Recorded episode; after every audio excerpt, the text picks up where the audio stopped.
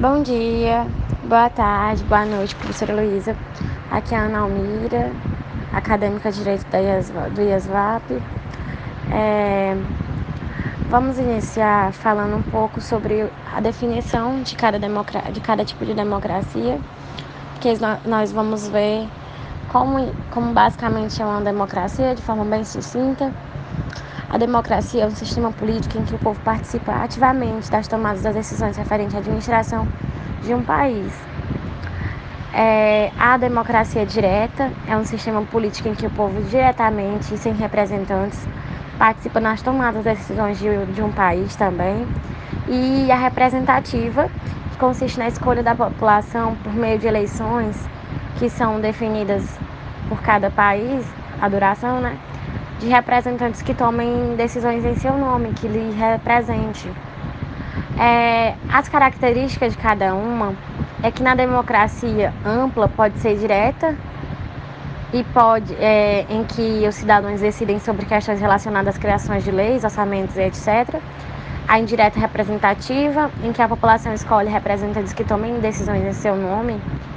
Atualmente o Brasil é um exemplo dessa é, dessa democracia representativa. E a, aí as características da democracia direta.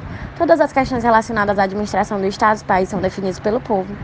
Nesse caso, não tem nenhum, nenhum representante que participe ativamente nem diretamente nas decisões, pois não há representante na democracia direta. Já na democracia representativa, a população escolhe os representantes e eles que pleteiam e decidem a respeito de criações de leis, orçamento, entre outros. Exatamente é o exemplo do Brasil. Os países é, que temos como exemplo de uma democracia ampla é Brasil, Argentina, Estados Unidos, Canadá, Portugal, Noruega. Atualmente não há nenhum país da, de democracia direta, nenhum é,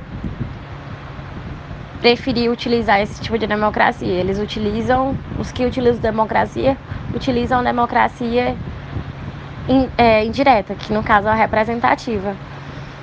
A gente pode falar um pouco também sobre a democracia, no sentido de onde vem. Democracia nascida na Grécia Antiga e ela se confunde bastante com a história da filosofia, porque quando, enquanto a tirania seria o governo de um homem só, na oligarquia o governo seria desempenhado por grupos com privilégio e a aristocracia prevê o governo de uma elite, mas a democracia seria a forma política segundo a qual todo cidadão tem direito de expor sua opinião num debate público, quando necessário votar pela decisão de determinado assunto.